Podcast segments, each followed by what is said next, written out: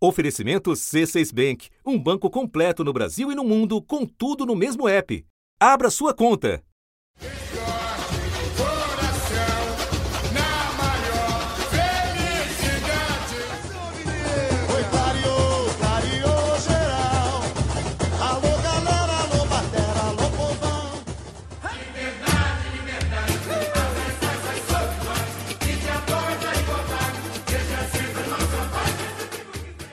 Quatro dias dão conta dos desfiles das principais escolas de samba. Daí a festa acaba, mas algo dela sobrevive na voz e na memória do povo.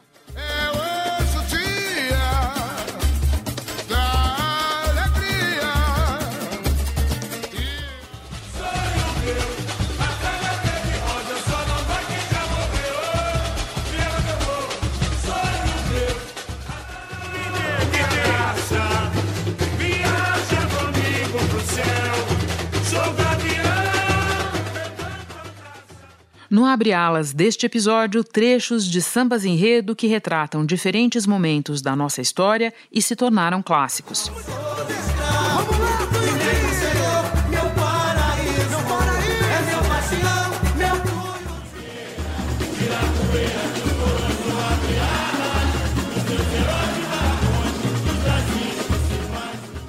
Nesta segunda-feira de carnaval, eu te convido para um mergulho nesse gênero musical tão brasileiro.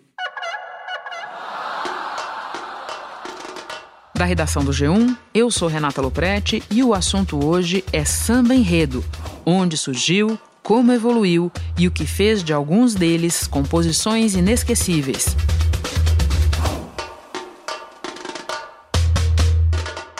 Conosco na Avenida, o escritor e compositor Luiz Antônio Simas, autor do livro Samba Enredo, História e Arte. Segunda-feira, 24 de fevereiro.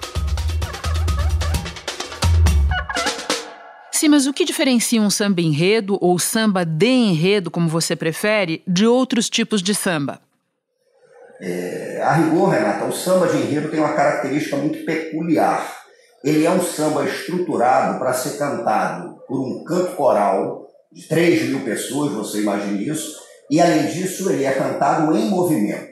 Então, além de ser um samba que descreve o tema do enredo, ele, portanto, é um gênero épico, né? Ele, você pega uma sinopse, em cima daquela sinopse você faz uma letra, né? A estrutura do samba enredo, do ponto de vista da melodia, a maneira como ele é composto, você pensa o samba enredo imaginando que 3 mil pessoas, mais ou menos, vão cantar ao mesmo tempo né? e cantar caminhando. Então, ele tem algumas características peculiares. Você alonga a nota para ter um tempo de respiração diferente. Então, basicamente, é um samba épico que descreve em sua letra um enredo proposto e ele é estruturalmente pensado para facilitar o canto coral de muita gente que canta ao mesmo tempo em movimento.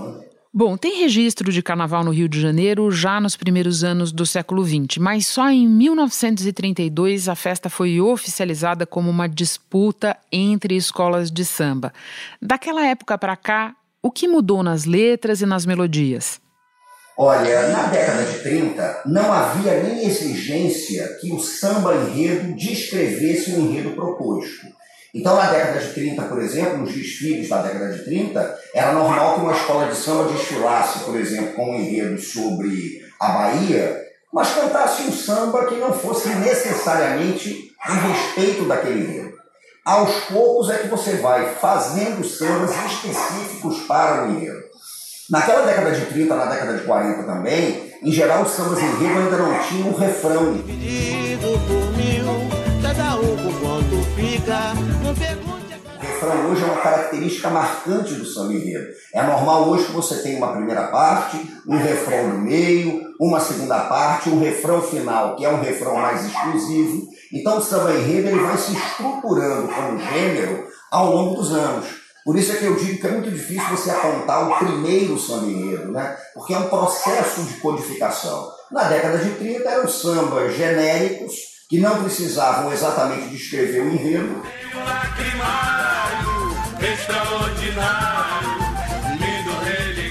Aos poucos você vai codificando um outro gênero, que é o samba enredo. Aos poucos você vai codificando em cima da estrutura de uma primeira parte, um refrão, uma segunda parte, um refrão final. Né? E hoje o modelo que nós temos é esse. É um samba que tem uma primeira parte, é um samba que em geral tem um refrão no meio que prepara a entrada da segunda parte, e em geral um samba que termina com um outro refrão de caráter mais exclusivo,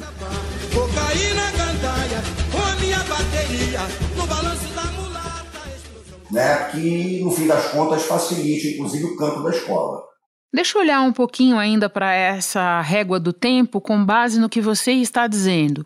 Quando é que o gênero começa a ter um peso maior nos desfiles das escolas de samba?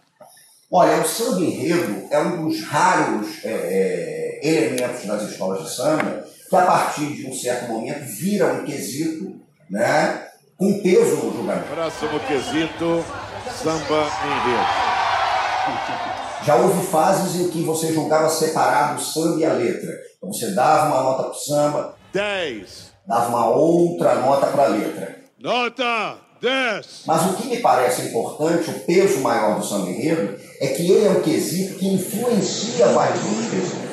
Então, se você tem um samba enredo adequado, por exemplo, à dança do mestre Sala e da porta-bandeira, é um samba enredo que vai influenciar o quesito mestre Sala e porta-bandeira, com trechos que facilitem o rodopio da rota da porta-bandeira, que facilitem a coreografia do mestre Sala. Existe um quesito no carnaval com peso muito grande no julgamento, que é a harmonia. A harmonia é você saber se a escola consegue entrosar o canto e a dança. A harmonia está diretamente ligada ao samba enredo. Então, o samba enredo ou samba de enredo, como preferir, né? é, que facilite o canto coral, ele tem a tendência de fazer a escola ganhar em harmonia. O samba de enredo, ao descrever o enredo, ele facilita a compreensão daquilo que está sendo mostrado na avenida.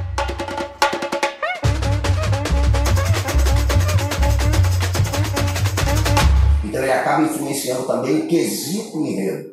Portanto, eu costumo dizer que ele é um quesito transversal. Né? Ele não está fechado em si mesmo. Ele influencia a dança da porta-bandeira, ele influencia a harmonia, ele influencia a compreensão do enredo. né? Nesse sentido, é que é um quesito que tem um peso fundamental. Ele não se restringe a ele mesmo. Bateria é um quesito que depende muito do samba enredo. Você tem sambas de enredo que encaixam bem com baterias, outros que dificultam o trabalho da bateria. Então ele é, para mim, o grande quesito transversal de um desfile de escola de samba. E existe ou existiu algo como um período áureo dos sambas enredo?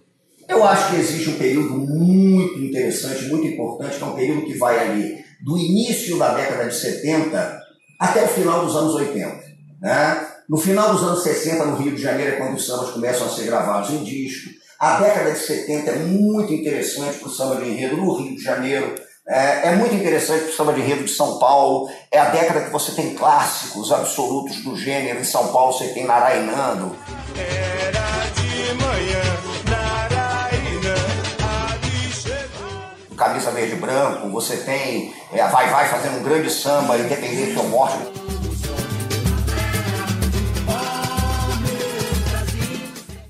No Rio de Janeiro, uma série de grandes sambas também na década de 70. Os LPs de samba de enredo vendiam muito, né? disputavam venda de final de ano com Roberto Carlos, era um presente de amigo oculto. E você tem grandes clássicos do gênero entre as décadas de 70 e 80. Tem a força da cultura, tem a arte e a bravura, e o bom jogo Depois eu acho que há uma crise na década de 90, nos primeiros anos do século 21, e acho que hoje a situação está um pouco melhor. E você destacaria nesse período áureo algum ou alguns compositores?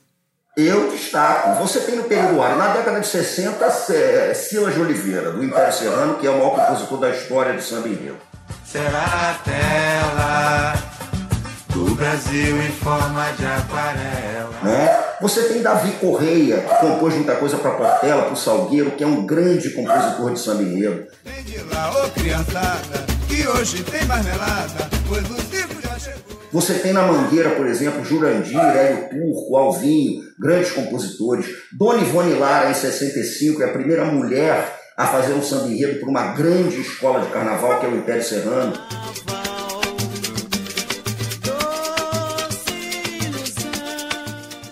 Cinco bailes da história do Rio. Né? É, São Paulo você tem uma dupla Ideval e Zelão, por exemplo, que é uma dupla excepcional de compositores de samba enredo. Né? Então é, é, é realmente muito, um momento muito criativo do gênero. E o curioso é que você tem alguns grandes compositores de samba de enredo que em outros gêneros de samba não tiveram tanto destaque assim. Talvez porque o samba de enredo seja um gênero com uma pegada muito específica.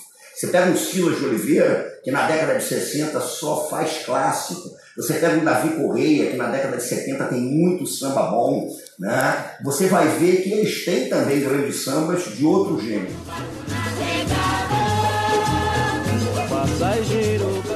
Mas o destaque que eles têm no samba de enredo é muito específico. Eu vou recuar de novo um pouco no tempo para agregar um outro elemento nessa discussão. Quando é que o samba enredo e o espetáculo visual começaram a andar juntos no carnaval de passarela? Olha, o que acontece é o seguinte: esse espetáculo visual ele ganha contornos muito fortes a partir da década de 60. É quando a figura do carnavalesco adquire uma centralidade. Né? A figura seminal do Carnaval do Rio de Janeiro, que influenciou a estética de outros carnavais no Brasil inteiro, por exemplo, é a do Fernando Pamplona. Surgiu nessa história um. Que na década de 60 vai para o Salgueiro e ele era um professor da Escola de Belas Artes da UFRJ, da Universidade Federal do Rio de Janeiro. Então ele traz uma reflexão da Escola de Belas Artes que revoluciona o estilo. E ele forma uma geração de carnavalescos, como Joãozinho 30, como Maria Augusta, como Rosa Magalhães, né? Bumbum bate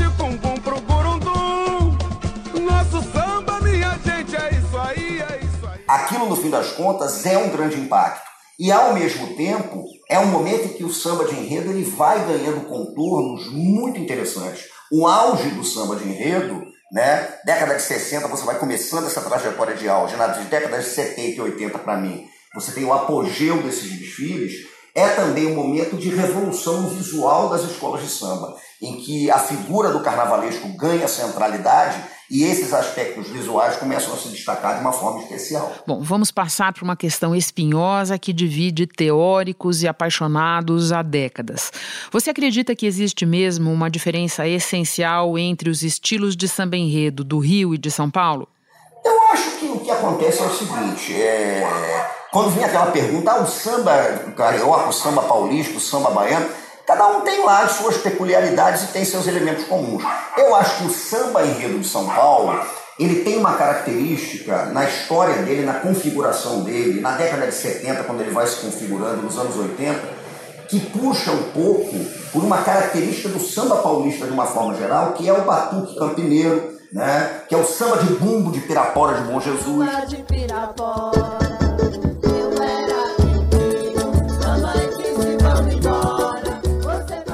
Samba de São Paulo, em certo sentido, é um samba, é, isso até os grandes compositores de São Paulo, Geraldo Filme falava isso, ele é um samba de bumbo, ele é um samba mais duro, né? num certo sentido. Enquanto o samba carioca, ele seria um samba um pouco mais gingado, um pouco mais cadenciado. Isso não significa que você tem um samba melhor ou outro pior. Eu acho até interessante que essas particularidades existam. Né? Eu acho interessante que o samba de enredo de São Paulo ele tenha recebido influências do samba de bumbo, do batuque de Pirapora de Bom Jesus. Na festança dos romeiros, em batuque de terreiro, em louvor ao bom Jesus.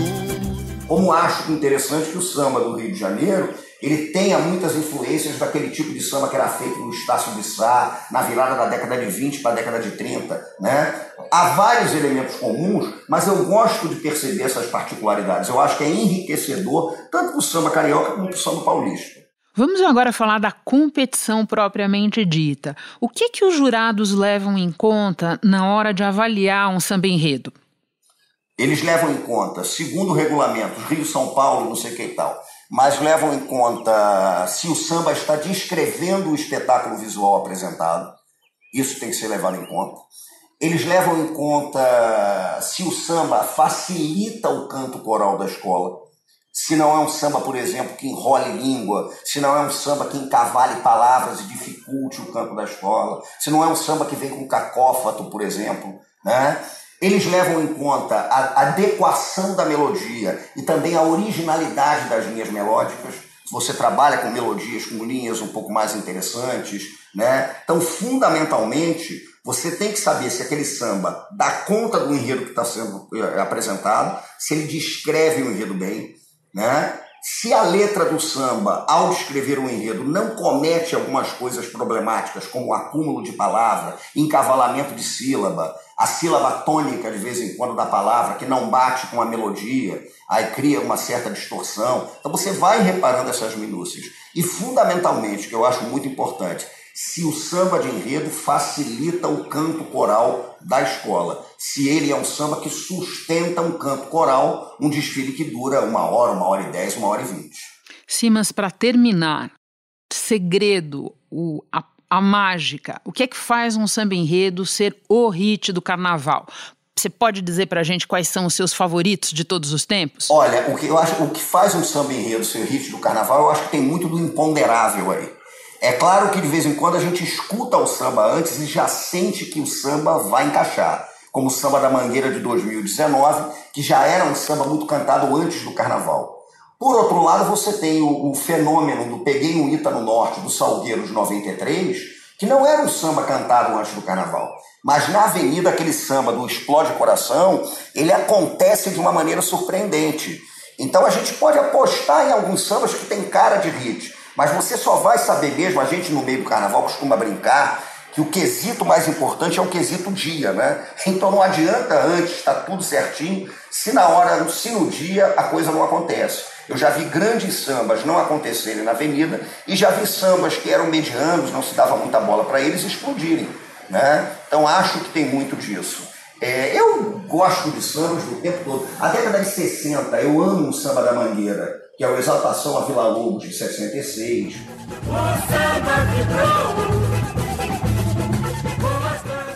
Eu gosto muito de todos os sambas que o Silas de Oliveira fez. Eu acho sambas muito bonitos, né? com destaque especial para o Heróis da Liberdade. Soldados e tambores, alunos e professores. que para muita gente é o maior samba da história. Em 76, eu acho que tem um samba lindo de uma escola pequena em cima da hora, que desfilou com os sertões, baseado na obra do Euclides da Cunha. Homem sertanejo é forte, supera né? Um samba belíssimo, um samba muito bonito. Mais recentemente, a gente tem tido bons sambas. O samba de 2012 da Portela sobre a Bahia é um grande samba. O samba da Mangueira do ano passado é um grande samba. Então o samba enredo continua sendo um gênero vivo. Eu acho que o samba enredo continua vivo. Tem momentos em que ele está melhor, tem momentos em que ele está pior, mas ele está vivo. E ele só se concretiza na avenida. O samba enredo é uma obra em processo. É só na avenida que a gente vai saber se ele aconteceu ou não. Simas, muito obrigada por compartilhar o seu conhecimento conosco. Bom carnaval para você. Bom carnaval, Renata. Obrigado. Eu fico por aqui. Até o próximo assunto.